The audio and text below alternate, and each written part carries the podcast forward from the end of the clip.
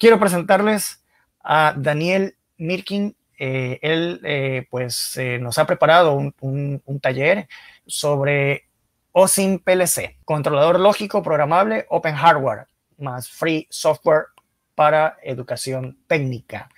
estamos hablando de un Open Simple, Simple Industrial Modular Programmable Logic Control, un controlador programable eh, de arquitectura abierta desarrollado por él, por Daniel, eh, con fines educativos eh, y que puede ser también aplicado a la automatización de tareas de baja complejidad en entornos productivos industriales, agropecuarios, comerciales y en servicios residenciales, edificios, eh, urbanos, en fin, de fácil construcción y o reparación por estudiantes y docentes. Es un controlador lógico programable que se usa en las industrias para automatizar procesos, pero eh, hecho para que puedan los estudiantes y los docentes jugar con él.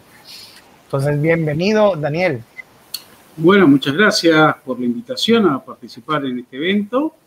Eh, espero poder cumplir con las expectativas en cuanto a, lo que se propone la jornada.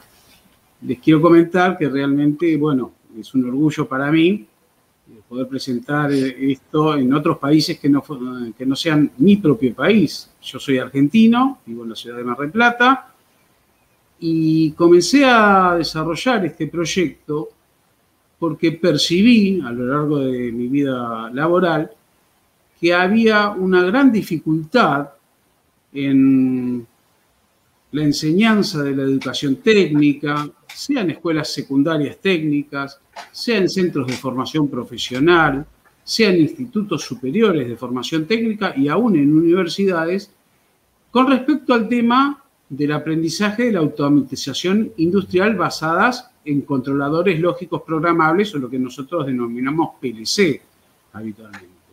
¿Cuál era esta dificultad? La primera dificultad es que muchas de las instituciones o directamente carecen de PLCs o tienen unas pocas unidades de PLCs ya precableadas con ciertos tipos de elementos, con lo cual las posibilidades de hacer distintas prácticas y proyectos finales son muy acotadas, o aún peor, han tenido algún PLC, uno o dos, y se han quemado por malas prácticas, por desconocimientos, y nunca han sido repuestos. Caros, costosos. ¿Eh? Han sido costosos. son costosos y no son reparables. Ninguno de estos elementos, cuando está dañado en entradas de control, en, en entradas de señales, en salidas de control o en sistemas de comunicaciones, son fácilmente reparables. A veces son imposibles de reparar o el costo de reparación, si se llegara a conseguir los elementos, supera el costo del aparato original, que ya de por sí es bastante costoso. Ok. Daniel, permítame presentarte a, la audiencia para que conozcan un poco de ti. Eh, eh, Daniel vive en Mar del Plata, ya lo dijo, es argentino, este, se nota, y es un entusiasta del software libre y del hardware abierto. Él eh, se, dedica a la automatización industrial y residencial y a brindar capacitación en diseño, programación e instalación de automatismos basados en micro PLCs, relés programables y en lógica cableada. Eh, se ha desempeñado en esta actividad en relación de dependencia con algunas empresas ya durante nueve años eh, y actualmente pues lo hace de manera autónoma. Él participa activamente como integrante del LUC Linux User Group, el, el grupo de usuarios de Linux de la ciudad en la difusión y promoción de GNU Linux y de programas libres, eh, tanto a nivel de sistemas operativos como a nivel de aplicaciones, en particular aquellas relacionadas con la ingeniería eléctrica, electromagnética y electrónica, pues es su, campo de acción, y su distro de trabajo y usuario eh, que usa diariamente, pues Arch, inevitablemente, indudablemente, eh, incluso mantiene un par de paquetes en el, en el repositorio de Arch, eh, pero también utiliza otras distros, Debian, Ubuntu y demás, ¿no? Qué gusto tenerte acá, Daniel. Ahora sí, este, el escenario es todo tuyo.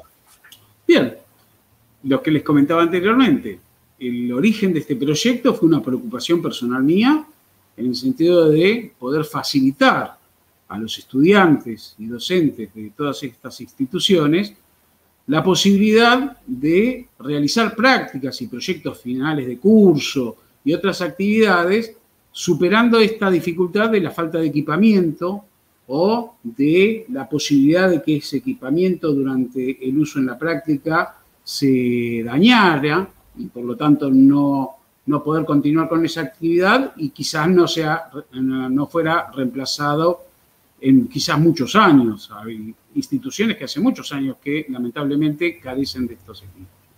Entonces la decisión que tomé es generar un equipamiento que tuviera las siguientes características. Por supuesto que fuera abierto, ya vamos a ver, o sea, las licencias con lo que yo desarrollé este equipamiento e incluso los elementos con los cuales desarrollé son licencias abiertas, open, por eso el open. Simple porque lo que se pretende con este equipamiento no es reemplazar un PLC industrial en todas sus capacidades, sino poder permitir a través de su uso acceder a los conocimientos básicos para eh, poder programar, diagnosticar, cablear, eh, eh, monitorear equipamiento de este tipo. Sobre todo aquellos egresados de escuelas técnicas, o sea, lo que nosotros denominamos los técnicos, algunos matriculados y otros no, los egresados del centro de formación profesional, que son muchos de ellos no tienen una formación de escuela secundaria técnica, pero sí tienen especialización en distintas prácticas, en distintos campos, sobre todo para aquellos que provienen, digamos, de las tecnicaturas en eh, electricidad, en electromecánica o en electrónica. Entonces, Daniel, tenemos ya tu presentación arriba, cuando gustes, para que la, la manipules. Entonces, la idea fundamental es que fuera precisamente un equipamiento que fuera, que tuviera estas características, que fuera abierto, simple, que admitiera trabajar con las señales típicas de industria, ¿eh? que fuera modular, adaptable a cada y que respetara la normativa de los controladores lógicos programables. ¿Y qué es un controlador lógico programable? Pues bien, es una especie de computadora industrial ¿eh? que justamente como surgió en ese ámbito para facilitar las tareas industriales, eh, las automatizaciones que antes se hacían por lo que se denomina lógica cableada, o sea, relés, temporizadores, contadores, tableros extremadamente complejos, tableros que eran muy difíciles de diseñar, de montar, de reparar o de comprobar su funcionamiento, reemplazarlos por elementos de tipo programable, basados en microcontroladores o algunos directamente en microprocesadores. Pero como están orientados a uso industrial, para poder ser montados en máquinas, en líneas de producción, en control de proceso y ejecutar las tareas en tiempo real, bien, tienen que tener ciertas características que ya vamos a ver eh, a lo largo de, este, de esta charla cuáles son pero están orientados para ese uso. Por supuesto que una vez que surgieron en la industria, se fueron expandiendo sus aplicaciones en el agro, en servicios urbanos, en uso residencial. En mi ciudad, por ejemplo, todas las bombas de extracción de agua potable que extraen de napas subterráneas están centralizadas por PLCs y sistemas superiores que los supervisan. Bien, tienen entradas para señales eléctricas que están normalizadas en industria. Quizás muchos de ustedes conozcan otros sistemas open hardware programables, está muy de moda Arduino en este momento, que es son pequeños componentes basados en microcontroladores ATmega y otros superiores que también permiten hacer automatizaciones, pero no están preparados directamente para recibir señales estandarizadas en industria ni para trabajar en entornos industriales, porque un PLC debe soportar condiciones de trabajo que no son las habituales para Arduino. interferencias electromagnéticas que pueden venir por suministro eléctrico, o sea, armónicos en red, etcétera, etcétera, interferencias por radiofrecuencias, por acoplamientos inductivos, capacitivos, etcétera, etcétera, cambios de temperatura, vibración, o sea, trabajan en, en entornos más hostiles de que quizás del que pueda trabajar un Arduino o placas similares a Arduino. Y por último, un PLC cumple con una normativa internacional, IEC, eh, o sea, de la Comisión Electrotécnica Internacional, la IEC 61131, que establece especificaciones para el hardware, para los lenguajes de programación, para las variables y para las comunicaciones y para un montón de elementos. Bien, entonces, el objetivo mío era no reemplazar a otros elementos que se usan para robótica en nuestras escuelas y que tampoco están muy, muy difundidos. Algunas escuelas las tienen y otras no, o que se utilizan para impresoras 3D o que se utilizan para eh, cuadcópteros o drones y todo eso, como puede ser Arduino, sino que replicara mucho más cercanamente eh, lo que es un aparato de tipo industrial, un PLC de control industrial.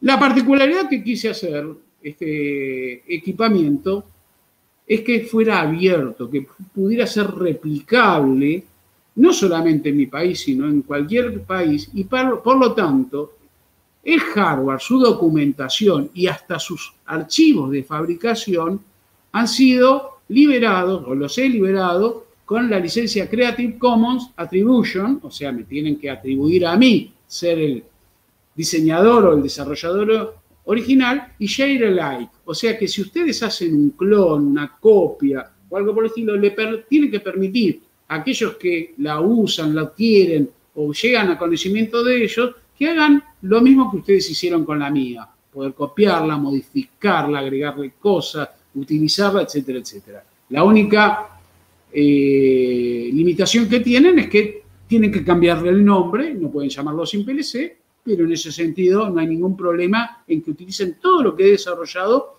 para hacer clones o mejoras o variantes o incluso contribuciones al proyecto original. Y el software que he utilizado, yo he desarrollado el hardware, pero el software es software desarrollado por terceros, salvo algunas pequeñas modificaciones que he hecho yo o algunos pequeños scripts o archivos especiales de, de configuración que he hecho yo, y la mayor parte del software, por lo menos el de programación fundamental, está bajo licencia GPL3, hay otros bajo licencia MIT y otras licencias compatibles. O sea que todo lo que significa el desarrollo de OSIM-PLC está abierto para toda la comunidad, no solamente argentina y latinoamericana, sino a nivel mundial. Y por supuesto es abierto porque yo para desarrollar OSIM-PLC utilicé software libre y hardware o, componentes abiertos, ¿bien? Eh, abiertos le digo porque ustedes sabrán que, por supuesto, muchos de los componentes de electrónica son cerrados. Lo que es abierto es el circuito de cómo están conectados y todo eso. Para el desarrollo del PCB, o sea, del circuito impreso, usé un software muy poderoso que se llama KiCad. Se los recomiendo a todos aquellos que hacen desarrollos en electrónica que no utilicen software eh, propietario o privativo craqueado, sino que miren a KiCad porque es una herramienta cada vez más poderosa. Para diseño en tres dimensiones usé FreeCAD y FreeCAD y KiCad ahora están muy integrados. Uno puede desarrollar componentes ¿eh? Eh, para KiCad y visualizarlos en formato 3D y si el componente no existe en las bibliotecas propias de KiCad, ustedes lo pueden generar con FreeCAD incorporarlo a KiCad. Para las comunicaciones usé Qtcom, que es una, serial, una terminal serial para comunicaciones, y para la documentación utilicé QElectrotech, que es un eh, eh, hermoso proyecto de un editor de esquemas funcionales, unifilares, eléctricos, de hidráulica, etcétera, etcétera, y que también tiene licencias libres.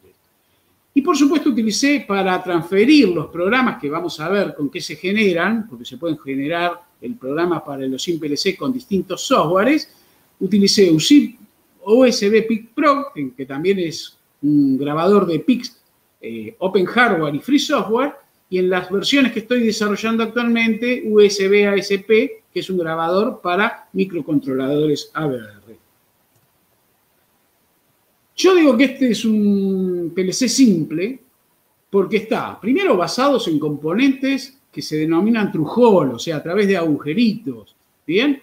Que están disponibles en la mayor parte de los mercados en ciudades medias y pequeñas, o sea, en los mercados locales, Bien, no hace falta, por lo menos en Argentina, hacer importación de componentes en especial. Y yo traté de buscar para todos los elementos que forman eh, OSIM PLC que los componentes sean los más habituales disponibles en los distribuidores minoristas de componentes electrónicos. Esto por si es necesario reemplazar algún componente dañado por un error en alguna práctica que haya dañado parte de, digamos, de la electrónica, sobre todo sus circuitos integrados y todo, o, ciertos elementos, sean fácilmente reemplazables.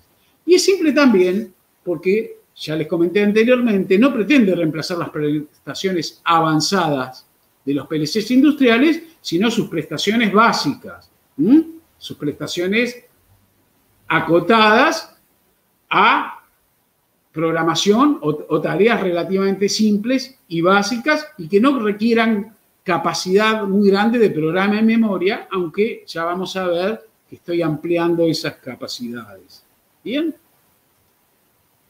Es industrial porque está precisamente diseñado para interactuar con señales industriales normalizadas.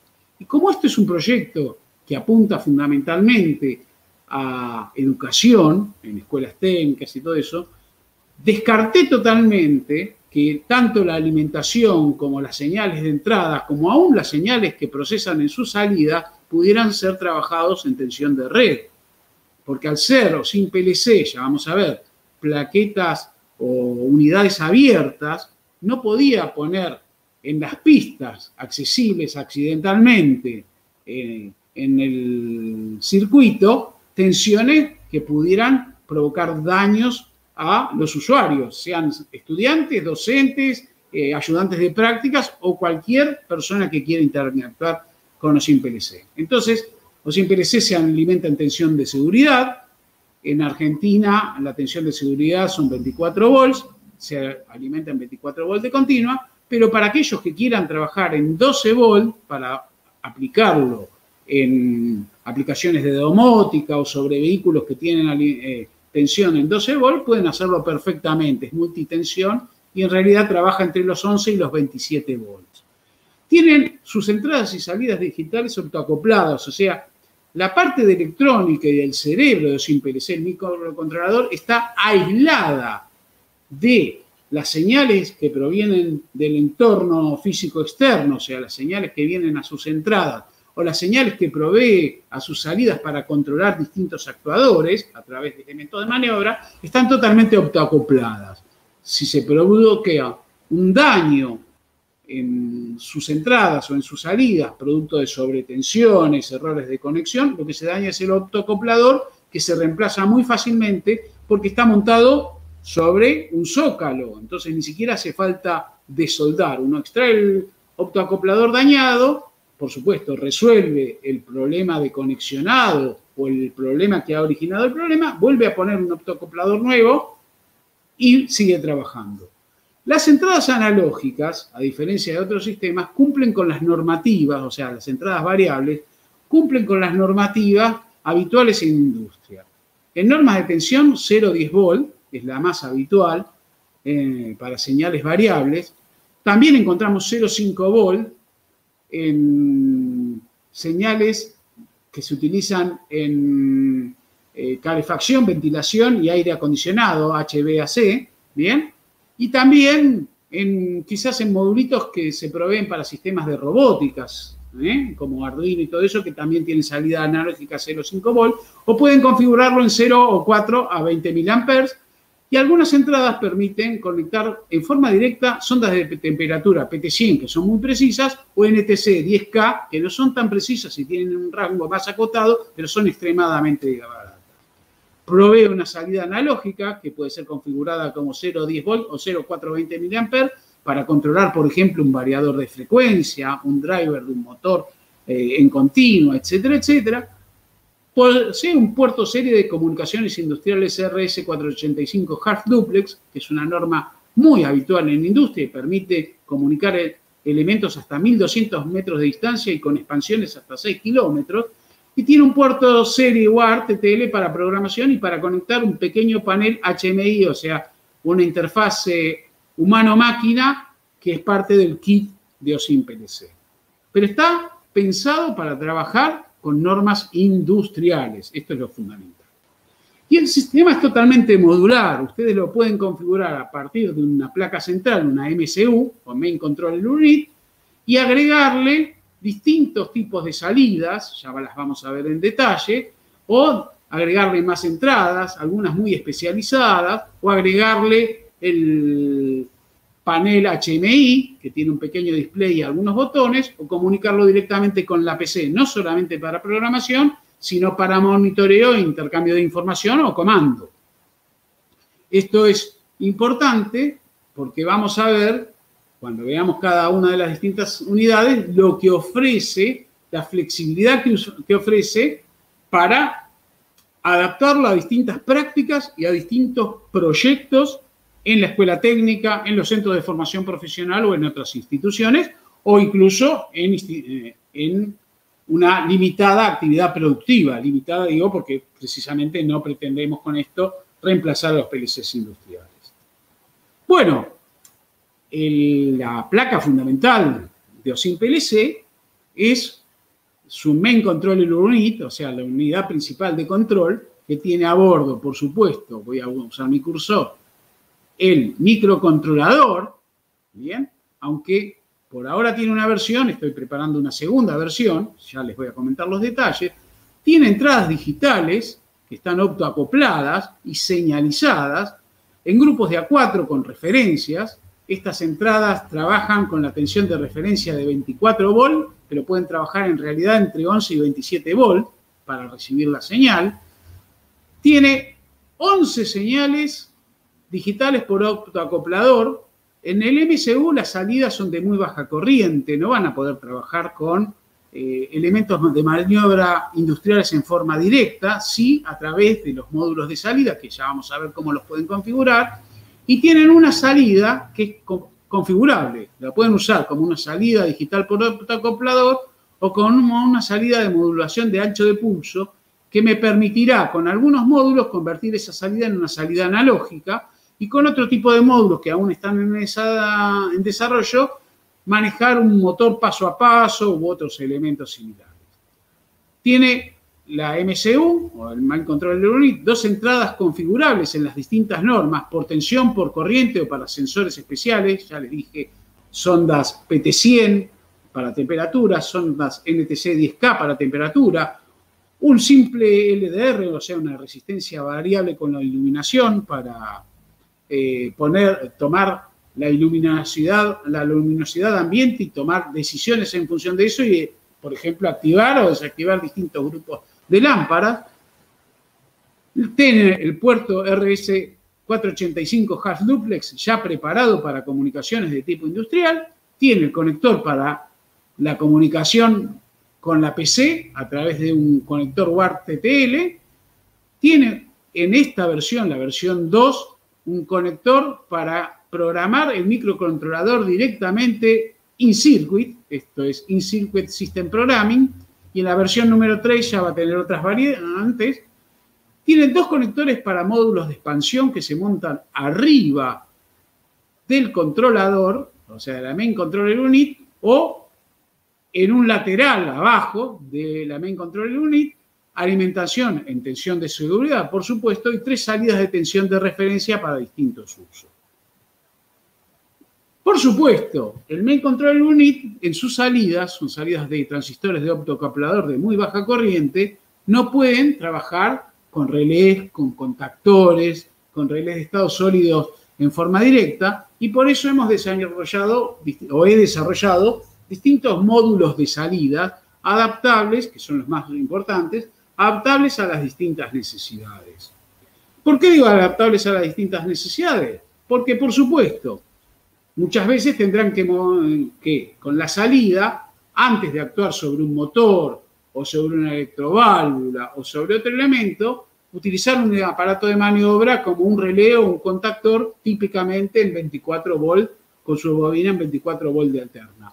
Y por supuesto, para eso tendrán disponible el módulo de cuatro salidas a relé les quiero comentar que este módulo de cuatro salidas a relé puede ser conectado en cualquiera de las tres eh, puertos de, salidas del módulo central, o sea, la configuración la pueden armar como ustedes deseen, soporta cada salida hasta 2 amperes en 24 volt de alterna o 2 amperes en 24 volt de continua.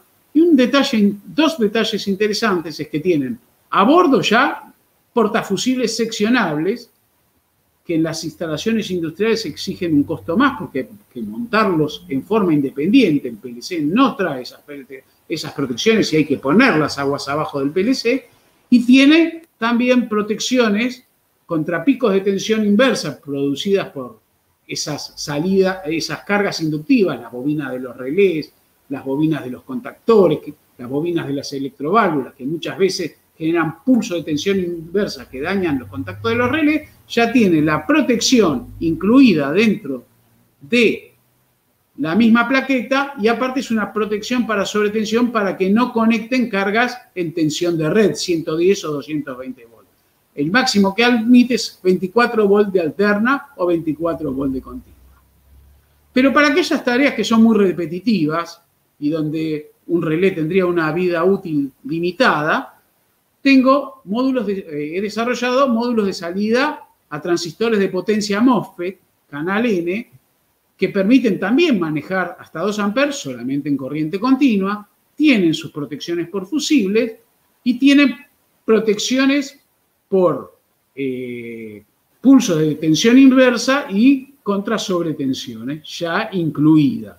También pueden ser trabajados en 24 volt de continua o tensiones menores, ¿eh? 12, 6 volts, no hay ningún inconveniente, simplemente configurando por jumper 24 o 12 volts como tensión de trabajo. Todos estos módulos tienen alimentación independiente del módulo central, o sea, ustedes pueden utilizar fuentes independientes y por lo tanto, también con las entradas, y por lo tanto tener totalmente aislado lo que es el cerebro del sistema, el MCU, de lo que es las señales de entradas y salida del entorno de trabajo. He desarrollado un módulo mixto que tiene dos salidas a relé, un transistor de menos corriente, 200 mA, y ya una salida analógica configurable 0,10 volt o 0 o 420 mA. ¿Bien? Y después otro módulo que va que reemplaza a este para simplemente manejar un variador de frecuencia, un variador de velocidad de un motor trifásico que tiene control directamente sobre, las entradas, sobre tres entradas digitales del variador y sobre su entrada analógica para darle la consigna de frecuencia de velocidad. Este es más pequeño, tiene solamente protección sobre la salida analógica porque las entradas del, variador de frecuencia ya tienen sus propias protecciones y se utiliza la propia fuente del variador para generar esas entradas y por supuesto está autoacoplada con respecto a la lógica de control. Estas son los cuatro módulos de salidas disponibles hasta el momento, estoy desarrollando algunos más, pero son los cuatro módulos fundamentales para desarrollar la máxima eh, posibilidad de tarea. Por supuesto, los dos primeros módulos, salidas a relé o salidas al transistor, pueden ser instalados en cualquier orden, en cualquier disposición, en cualquiera de los tres zócalos. Y los dos módulos de abajo que tienen salidas analógicas solamente pueden ser instalados sobre el zócalo que soporta la salida PWM que se convierte en una salida analógica a través de este módulo. A su vez, tenemos módulos de expansión. Aparte de las entradas y salidas que tenemos en la MCU, he diseñado módulos de expansión, en este caso, ocho módulos diferentes que son montados sobre la MCU en forma directa. Ya tienen su conector para alimentación y señales y dos orificios para fijarlo sobre una puentecitos que están sobre la MSU. Ustedes pueden ampliar en cuatro entradas digitales adicionales, con la particularidad que los pueden configurar en norma PNP o NPN, para los que saben algo de PLC, son dos diferentes formas de leer una señal digital provenientes de distintos sensores, que pueden ser desde simples pulsadores selectoras hasta fotocélulas, sensores inductivos, capacitivos de nivel, etcétera, etcétera. Pueden agregarle, en vez de cuatro entradas eh, digitales, cuatro entradas analógicas en las normas 0,10 volt, 0,5 volt o 0,420 mA, configurables por jumpers. así como las entradas digitales en PNP y NPN son configurables por jumper, la norma con la cual van a trabajar en estas cuatro entradas analógicas también son configurables por jumper. Tengo un módulo especializado para cuatro sensores de temperatura, o sea, dos PT100 más y dos NTC de 10K más, y en todas las entradas para PT100, tanto en la, la que dispone la MCU como las dos que dispone este módulo de expansión, ya está provista la corriente de excitación de 1 mA calibrada para poder utilizar una sonda de PT100 de 3 o de 4 hilos con absoluta precisión y seguridad. Tengo un módulo especial que permite detectar hasta cuatro niveles de líquidos conductivos a través de electrodos. Este módulo provee 12 volt de alterna en muy baja corriente a 900 Hz para no interferir con la frecuencia de red, ¿bien? Y las entradas están optoacopladas con respecto al microcontrolador. Entonces ustedes pueden utilizar la distribución que quieran. Tiene, o sea, tiene dos salidas de referencia, pero que son comunes, y pueden poner o los cuatro sensores en un mismo recipiente para cuatro niveles diferentes, o dos y dos, o tres y uno, o uno en cada recipiente, en cuatro recipientes diferentes, sin ningún tipo de inconveniente. Y después tengo un módulo que combina dos entradas digitales, PNP o NPN, y dos entradas analógicas, 0,10 volt, 0,5 volt o 0,20, 420 mA. Después hay un módulo de salida que no tiene en este caso las protecciones por fusible porque no entrarían sobre el PLC, van a tener que poner las externas y que provee cuatro salidas a transistor NPN de más baja corriente que los módulos de salida que se acoplan a las salidas de, la MCU, pero proveen hasta 200 mA cada una de ellas, con lo cual van a poder trabajar sobre relés eh, eh, con bobina en corriente continua o sobre eh, relés de estado sólido o cualquier elemento que quieran ustedes manejar en corriente continua con una carga máxima de 200 mA. Tienen protección contra sobretensiones, ¿bien? Y contra picos de tensión inversa. Y después módulos mixtos que combinan entradas analógicas con salidas digitales, ¿eh? de estas características, como mostré anteriormente, o entradas digitales y salidas digitales. Estos son los módulos de expansión existentes actualmente, ¿bien? Y estoy desarrollando algunos otros módulos más que a la brevedad les comentaré. Y después hay un pequeño módulo HMI o Human Machine Interface, interfase hombre-máquina, que es simplemente un display de 16 caracteres por dos filas y cuatro botones que son programables dentro del programa de OSIM PLC, o sea que pueden ser aplicables a cualquier uso, simplemente asignándole la función dentro del programa. Es una pequeña interfaz que le permite al usuario leer eh, información del PLC, tiempos, conteos, cambiar parámetros de trabajo, leer avisos de alarma, cambiar configuraciones, etcétera, etcétera, sin ningún problema.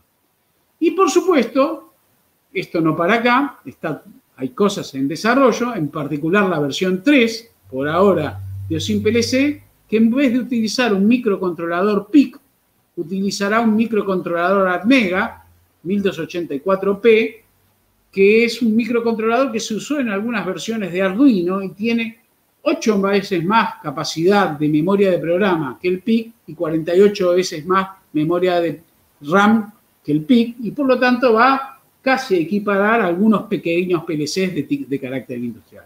Y algún par de módulos más para adaptar sensores que no salen 0,10 volt o 0,5 volt, sino también 0 a 3.3 volt, 0 a 2.5 volt o 0 a 1.8 volt, que están presentes en algunas líneas de electrónica o como complementos para robótica u otros elementos más, y un módulo de salidas que va a permitir manejar un motor de continua hasta 10 amperes, indicándole dirección de giro o parada, velocidad ¿eh? de trabajo en cualquiera de las dos direcciones y va a tener una salida adicional para poder manejar un freno electromagnético.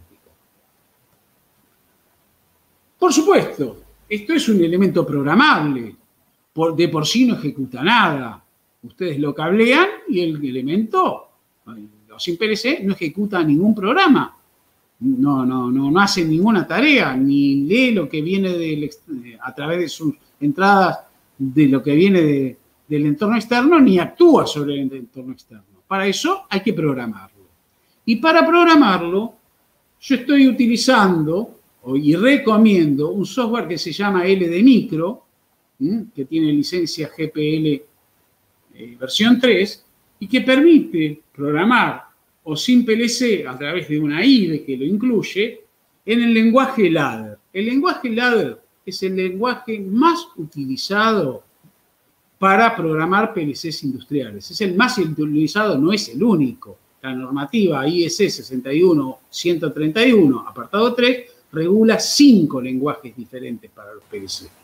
Bien, pero el más utilizado es el ladder y este software que se viene desarrollando hace muchos años bajo licencia libre, ya ha tenido varios desarrolladores y continúa todo el tiempo desarrollándose. La última versión no tiene ni siquiera un mes. Bien, está desarrollado para ser ejecutado sobre el sistema operativo Windows, pero puede ser ejecutado perfectamente sobre GNU Linux, y de hecho yo lo uso sobre GNU Linux, utilizando el programa Wine, WineHQ. Y no necesita de bibliotecas o programas privativos para ejecutarse. Simplemente ustedes instalan WineHQ y lo ejecutan en forma directa. Y no requiere ningún tipo de instalación, no modifica registros, nada. Ustedes lo pueden llevar en un pendrive y ejecutarlo directamente desde cualquier pendrive no requiere instalación, no modifica registro, no requiere de bibliotecas externas, etcétera, etcétera. Esto para hacer la programación de OSIM PLC. Y para transferir el programa generado, el compilado generado por LD Micro al PLC, hay distintas alternativas de acuerdo al sistema operativo que estén utilizando. Si ustedes están utilizando Linux, pueden utilizar UDLIN, que es una versión de eh, Tiny Lin for Linux, ¿bien? Una versión eh, acotada por mí, ¿bien? Se ejecuta en Linux sin ningún problema, la licencia también es una licencia libre y no requiere de instalación. Es un software que trabaja con Python, lo único que hay que tener instalado es Python y un par de bibliotecas eh, relativas a Python y comunicación serial y a Python y objetos gráficos que están presentes en todas las distribuciones Linux y ni siquiera ustedes lo tienen que instalar. Lo ejecutan como un ejecutable más. Python 3, que es Python 3 en este caso, y el nombre del programa en la dirección o en el directorio que esté eh, instalado y se abre ese programa. Y si ustedes están trabajando en Windows, bien, en Windows, van a tener Tiny Multiple Loader más, que es una variante también de Obudlin, diferente gráficamente, que tiene una licencia medio rara para software, que es una licencia Creative Commons by No Commercial. O sea, ustedes no pueden vender el software, pero pueden usarlo libremente, ¿bien? Se ejecuta en Windows y tampoco requiere instalación. Y también puede correr en Wine si ustedes lo quieren correr en Wine, sin ningún problema. Esto es para la versión que trabaja con PIC. Y para la próxima versión que va a trabajar con Admega, la versión 3, está el One Way Loader o OWL, bien, que tiene licencia MIT, bastante compatible con GPL3, bien, y se ejecuta, tiene un ejecutable para GNU Linux y otro para MS Windows, y no requiere instalación tampoco. O sea, ustedes pueden llevar todo en un pendrive, ni siquiera instalarlo en las máquinas y trabajar donde ustedes gusten. Todos son programas libres con licencias totalmente libres y algunas excesivamente libres, como conocerán, que es la licencia MI. ¿Bien?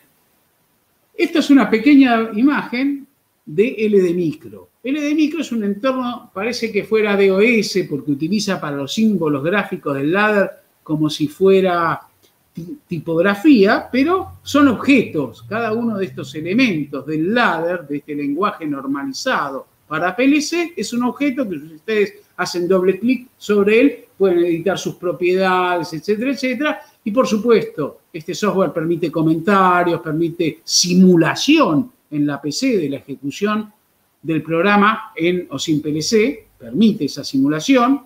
Quizás es un poco más lenta que en tiempo real, pero la permite. Permite simular las comunicaciones, permite un montón de actividades y tiene realmente una cantidad de instrucciones quizás mayor a muchos micro PLCs existentes en el mercado. Mayor, ¿eh? Cantidad de instrucciones, mayor disponibilidad y variabilidad de instrucciones. Y por supuesto tiene un área de variables donde aparece cada uno de los objetos con sus características, a qué punto de entrada salida está linkeado, etcétera, etcétera.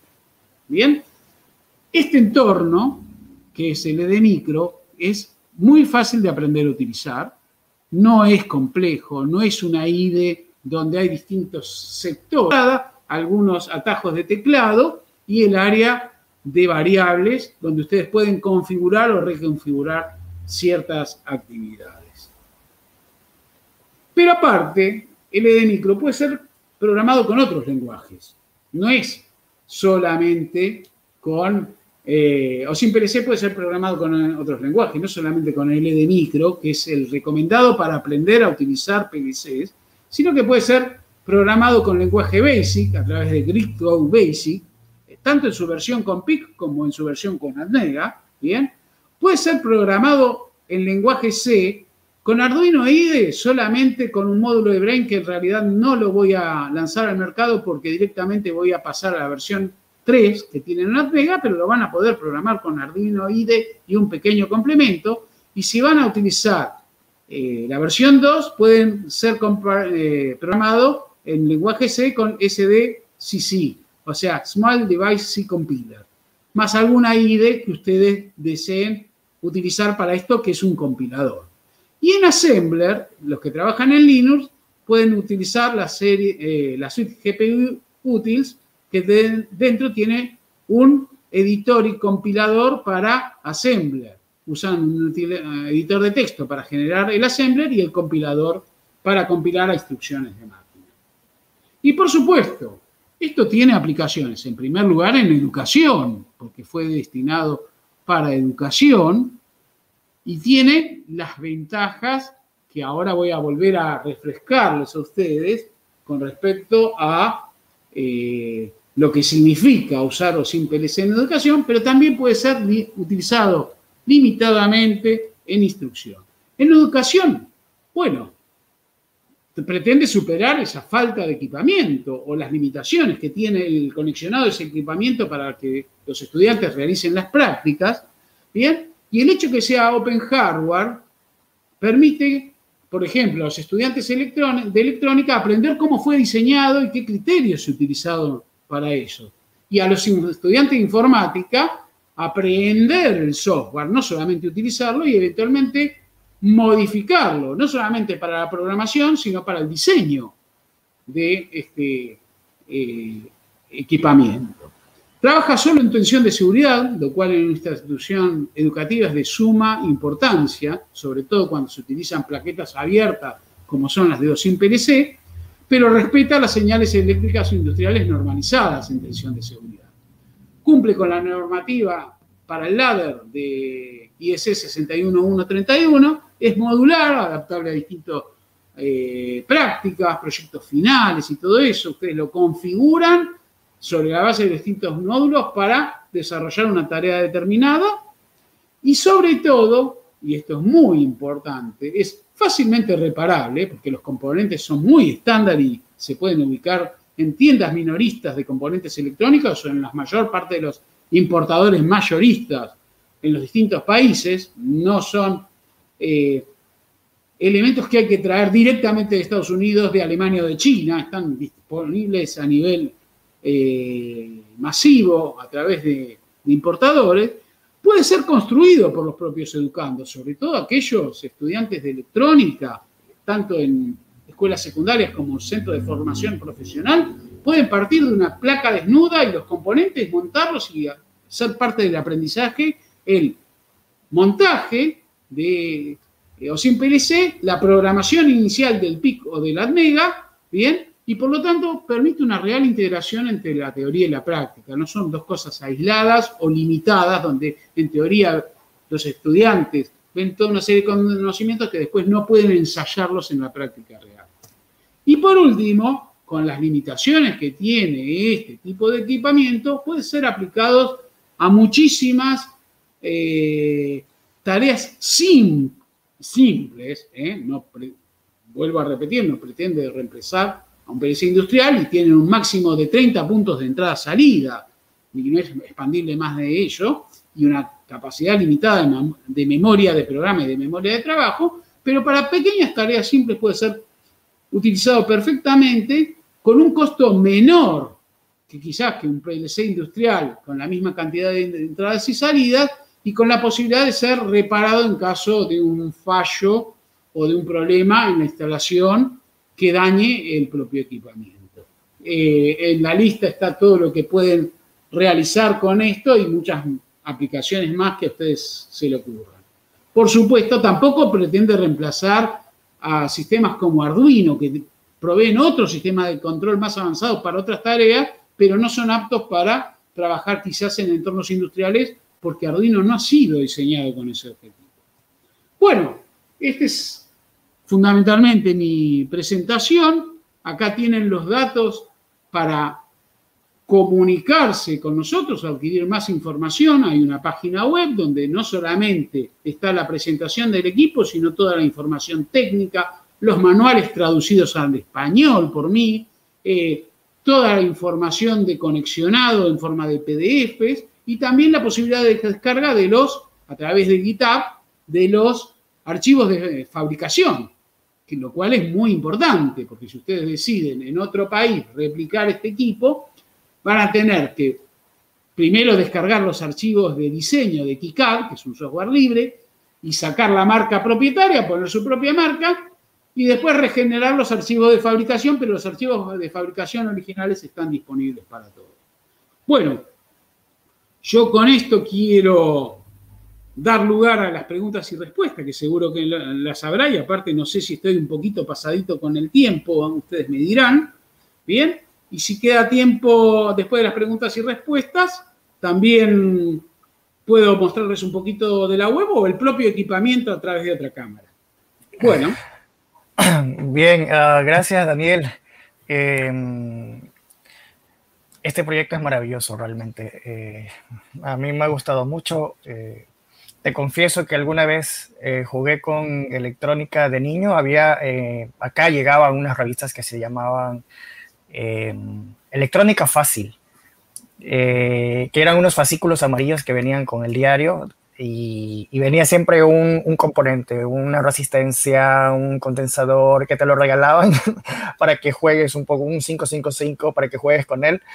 Eh, yo era niño, pero mi, papá me, compraba esas, esas revistas y, con eso jugaba. Entonces, de alguna manera, la, electrónica eh, es, es, algo que me llama la atención porque eso fue un, juguete en algún momento. Y esto que tú has hecho es, eh, poner a disposición de, los estudiantes una herramienta que se utiliza mucho a nivel industrial. Eh, no conozco mucho de los PLCs, pero cuando empecé a, enterarme sobre los PLCs, estaba haciendo una investigación sobre Stocknet, el, el, virus Stocknet. ¿Lo has escuchado alguna vez? No.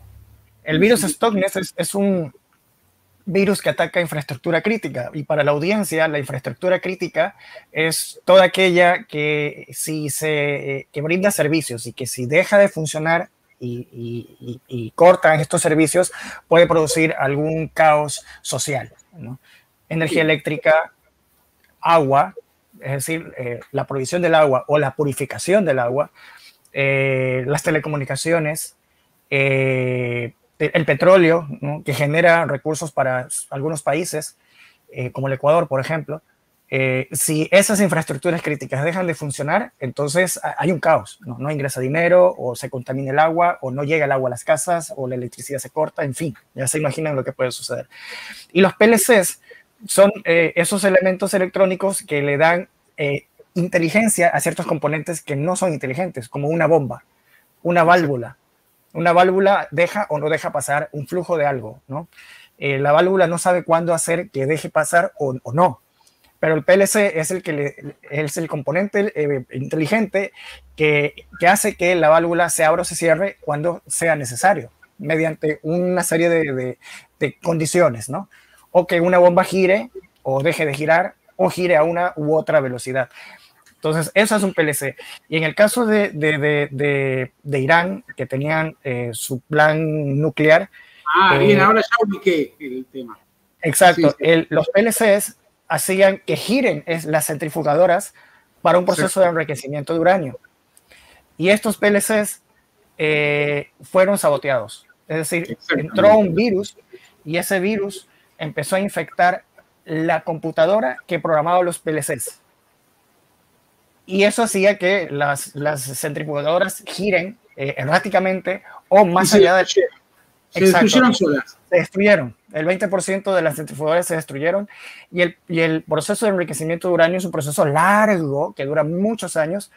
Eh, bueno, no sé exactamente cuántos años, pero no es un proceso de un año. ¿no? Y, y se perdió. Se perdió. Eso significó un retraso en ese proceso. Claro, es un tema geopolítico, ¿no? Porque ahí estaban involucrados otros países, Israel, Estados Unidos, eh, ¿no?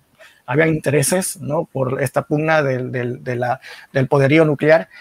Eh, pero esto da, da, una idea, porque yo hice esta investigación, porque eh, el tema de, la soberanía tecnológica, estas, esta empresa o este país dependía de PLCs que eran fabricados por una empresa X. En Alemania de una marca X, que ya se imaginan los que saben del tema qué marca, ¿no? Pues ya dijiste Alemania, ya no es muy difícil. hay muchas marcas en Alemania.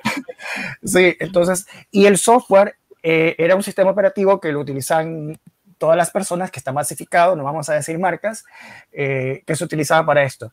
Y eh, el virus lo que hacía era atacar estas cuatro, cuatro vulnerabilidades de zero days, ¿no? Que no eran descubiertas, pero que el productor del sistema operativo las sabía.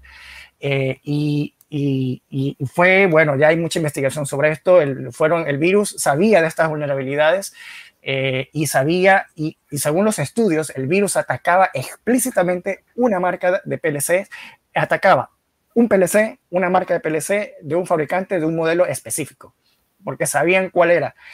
Entonces, eh, eh, e, este es el problema de, las, de, la, de, la, de la soberanía tecnológica, de no tener eh, dominio de sus propias tecnologías, pero, pero si los PLC se fabrican localmente y la programación para eso se hace localmente, ya es un minimizar los riesgos de que hay un sabotaje de este tipo. ¿Te imaginas que nos saboteen a nosotros? de alguna manera se infecten los PLCs que están relacionados a la industria o a, la, o la provisión del agua, por ejemplo. Sí, yo estoy de acuerdo contigo. Dos eh, adendas a lo que vos decís. Te puedo decir de vos, somos argentinos, ¿eh? no hablamos de tú. Eh, bueno, vos es con, más respeto porque eh, en el antiguo castellano se trataba de vos a los reyes, a las autoridades, etcétera, etcétera. Nosotros lo usamos normalmente como en otros países se utiliza el tú. Eh, la primera cuestión es que quiero aclarar, esto no es un PLC industrial, esto es un PLC destinado a usos educativos, es muy limitado en relación a un PLC industrial y por supuesto no pretende reemplazarlos. O sea, esto es para enseñar a los alumnos y para que los alumnos aprendan y aprendan a utilizar estos equipamientos, o por lo menos las bases de esto, y por supuesto, a partir de ahí podrán continuar y convertirse en expertos o utilizarlos incluso a niveles eh, bastante simples. Yo les quiero comentar que hay eh, pequeños PLCs o a un relés programable, que es un grado un poquito más bajo, que pueden hacer acciones, por ejemplo, en función de un reloj de horario interno, ¿no? Y que es más barato uno de esos PLCs o micro PLCs o relés programables con cuatro salidas que lo que nosotros llamamos relojes digitales de vidriera, que tienen una sola salida y se puede programar una secuencia semanal nada más. Un PLC tiene capacidad de programación diaria, semanal, mensual, anual, fecha, calendario. Verano, invierno y todo eso en las marcas industriales. O sin PLC todavía no lo tiene. En la versión 3 va a tener posibilidad de, comunicarse con una plaquetita que se vende para Arduino, para proveer un, reloj de tiempo real y entonces ya va a tener esas otras posibilidades, pero no pretende reemplazar a los PLCs industriales. En mi país, Argentina, hay dos fabricantes de PLCs industriales, uno en Buenos Aires y otro en la, ciudad de Córdoba, de distintas características uno del otro, cada uno desarrolló también no solamente su hardware, su firmware, sino su software, ¿bien? Eh, tienen su clientela, por supuesto, al respecto, y después en otros países latinoamericanos, acá en esta conferencia van a participar eh, expositores brasileños y van a dar su charla en, en brasileño, no en portugués, porque es diferente, pero en Brasil se fabrican muy buenos PLCs, incluso algunos de ellos, no voy a nombrar la marca, que son para tareas absolutamente críticas, absolutamente redundantes, o sea, un PLC puede reemplazar al otro en caliente cuando nota una falla, la fuente puede reemplazar a la otra en caliente, el sistema de comunicaciones puede reemplazar al otro en caliente, o sea, trabajan de a dos cada uno de estos, son para tareas críticas. Por ejemplo, una plataforma petrolífera, donde un fallo en un PLC puede provocar un incendio, una explosión y matar gente, aparte de la, destrucción de bienes materiales.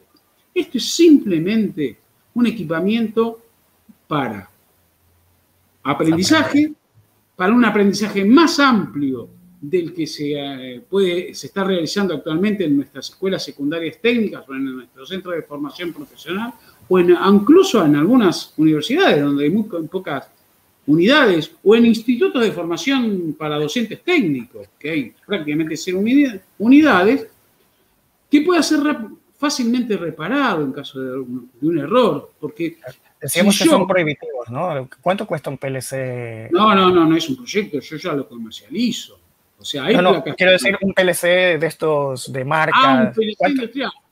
Tomemos esa marca alemana que hizo lo que hizo el, más en el país que dijimos, y el de más base, con cuatro salidas de control y ocho entradas, aunque tiene algunas potencialidades muy grandes, en mi país sale, ustedes trabajan en dólares, ¿bien?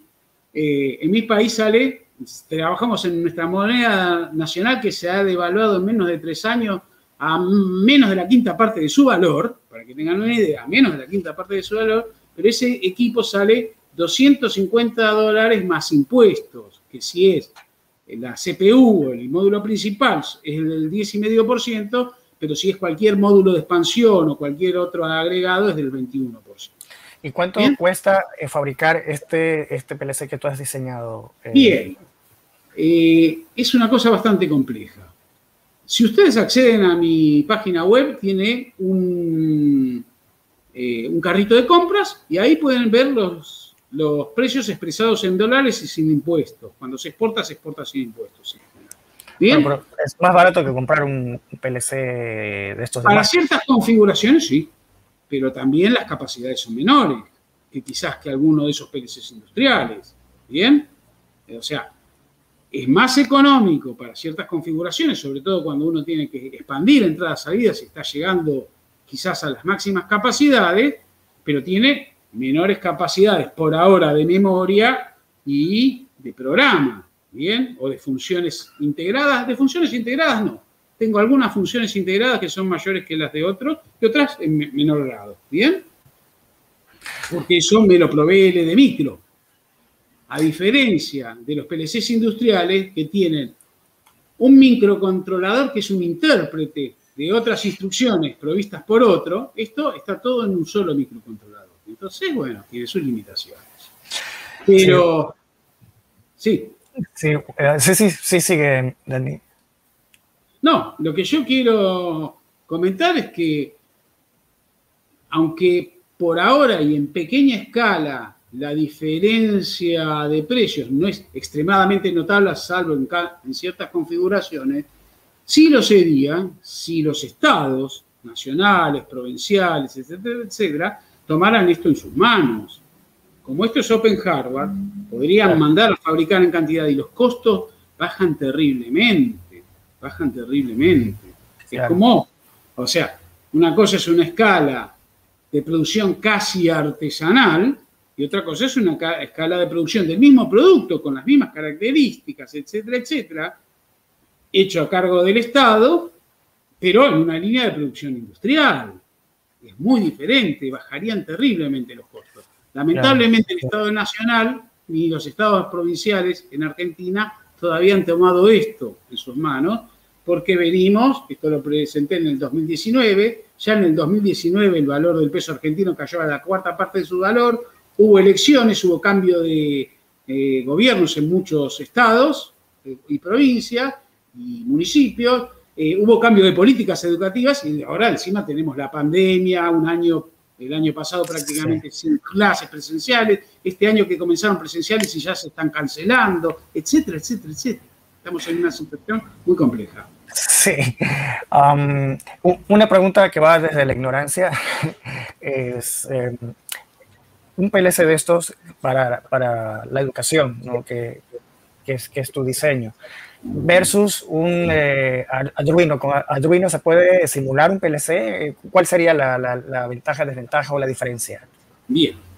Con Arduino se puede simular un PLC y de hecho hay marcas europeas que han fabricado PLCs a base de Arduino. O sea, hay una marca española, hay otra marca que es lituana o algo por el estilo que ofrecen, y creo que está surgiendo una más, no voy a nombrarla, pero que están ofreciendo PLCs basados en Arduino, en placas de Arduino. Contienen internamente una placa de Arduino y un montón de electrónica alrededor. Tienen costos muy altos. ¿Qué particularidad tiene si uno tiene que partir de una placa de Arduino de las que conseguimos normalmente en el mercado, en las casas de electrónica? Que uno tiene que armar todas las interfaces con el exterior, o sea, las entradas de Arduino son directas. O sea, es como si tuviéramos el cerebro, un PLC es el cerebro, es como si tuviéramos las neuronas del cerebro conectadas directamente con, con el exterior. En cambio, un PLC trabaja primero con unos elementos intermedios que hacen de nervios, que amplifican o, modifican las señales para soportar que haya problemas en el exterior, o sea, todo esto de las interfaces en las entradas, de las interfaces en la salida. La forma de diseño de la placa es diferente. Usted en Arduino muchas de las otras placas auxiliares la tiene que conectar por cables y esos cables hacen de antenas para todas las interferencias electromagnéticas que generan el ambiente. O sea, están pensados para otras cosas. Yo tengo colegas, yo no trabajo prácticamente con Arduino, tengo algunos Arduinos para práctica, todo eso he hecho cositas, pero tengo colegas acá en mi ciudad que han hecho proyectos industriales con Arduino, son técnicos electrónicos con mucho conocimiento y lo han ido a instalar en la industria y no funcionaron. En el laboratorio funcionan, en la industria no claro, es otro ambiente, es un ambiente más hostil. Es otro ambiente completamente diferente. Interferencias, humedad, o, sea, no sé, pueden ser muchas cosas. No es lo mismo, ¿no? Que, tenerlo en casa funcionando. Claro, el mío se acerca más, se acerca más a lo que es un producto industrial, teniendo en cuenta que están hechos con componentes que ustedes pueden comprar en cualquier casa de electrónica, pero tanto por su diseño como por ciertos circuitos internos que integrado, digamos, en la forma de trabajo y todo eso, eh, está mucho más protegido con respecto a las señales de entrada y con respecto a los actuadores que generan problemas a eh, el elemento de comando, ¿eh? al cerebro. Nosotros tenemos el cerebro que supuestamente recibe influencias del exterior a través de sensores, nuestros ojos, nuestra lengua, oídos y todo eso son transmitidos por nervios y llegan a las neuronas que piensan o que piensan que piensan. es otro problema. Y para actuar nuestros músculos o cualquier otro elemento también tenemos nervios. Bien, que terminan en el músculo, en el actuador o en cualquier otro elemento. Esos nervios tienen una doble función. Primero, acondicionar las señales, acondicionar las señales que entran o las que salen para que puedan cumplir tanto sus tareas como una segunda función y que es muy importante, que es la de la protección de las neuronas del cerebro. Cuando hay un daño en un músculo, en una de esas se dañan las inervaciones y el nervio que lo controla, pero quizás no se dañen las neuronas que controlan ese nervio y después se arman otros circuitos por otro lado. Para que no salten como canguil las neuronas. Ah, para que no salten. Como canguil. En Argentina no se dice canguil, se dice pochoclo.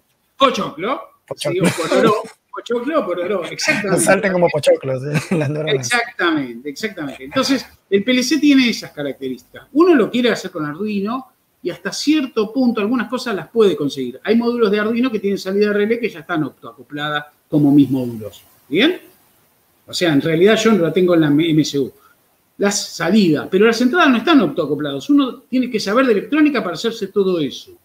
para aceptar, Arduino acepta señales variables analógicas 0,10 volt, para 0,5 eh, volt, para tomar 0,10 volt, o 0,5 volt, o 0 o 420 miliamperes, o un sensor determinado por resistencias, bien, uno tiene que adaptar esas señales, y no solamente adaptarlas, porque a veces adaptarlas alguien dice, bueno, pongo una serie de resistores, bajo la tensión y la mando en Arduino. Sí, pero si la tensión principal excede ciertos límites, igual daño el Arduino. En cambio, el circuito que yo tengo tiene amplificadores operacionales que tienen limitaciones en la señal que le proveen al microcontrolador y que nunca lo van a dañar. Entonces hay un montón de condiciones, planos de masa, conexiones, etcétera, etcétera, se corresponden más con lo industrial que con Arduino. Igual yo respeto muchísimo, Arduino es un proyecto extraordinario, pero esto es otra cosa. Estamos hablando de camellos y caballos. ¿Pueden correr en el desierto una carrera camellos y caballos? Sí, porque hay caballos que también corren en el desierto. Pero los resultados dependerán no solamente del camello y del caballo, sino de los conductores. Sí, bueno, Daniel, muchísimas gracias. ha sido maravillosa esta, esta exposición, este proyecto. Eh, y bueno, acá te mandan saludos también. Juan Almandos dice, comparto la opinión del conductor, tremendo proyecto. Gracias, Daniel. Eh, hola, Daniel, buenas noches. Eh, muy bueno lo tuyo, dice Carlos César Bianco. Avidán, un proyecto maravilloso. Gracias por compartirlo. y bueno, esos son algunos de los saludos que hemos tenido. Y nada, muchísimas gracias, eh, Daniel, por compartir este proyecto. Eh, esperemos que más personas puedan verlo y puedan conocerlo y te puedan escribir también eh, y lo utilicen, lo descarguen para, para la educación, ¿no? Para, para lo que lo has hecho. ¿Puedo hacer una oferta? Si en algún momento Open Lab en Ecuador quiere hacer un taller sobre sin PLC, algo más en vivo, aunque no tengan los elementos, tengo los elementos para mostrarlo podemos usar el programa online, podemos utilizar, yo utilizo otra plataforma que es Jitsi, que es una plataforma abierta habitualmente para hacer actividades online, que estoy a disposición de ustedes cuando ustedes gusten, para hablar del hardware, para analizarlo para los que son electrónicos, para hablar de educación con los que son docentes, para hablar con quienes deseen hacer una práctica sobre programación en un lenguaje de PLC. Estoy a disposición de Seguro que sí. Este, tenemos tu contacto eh, y te vamos a conectar con la red de investigación de conocimiento libre, software y hardware libre también, eh, que seguro este, en ese espacio también va, eh, va a interesar muchísimo este proyecto. nada, pues muchísimas gracias, Daniel. te mandamos un abrazo desde el Open Lab, desde Ecuador, desde la audiencia.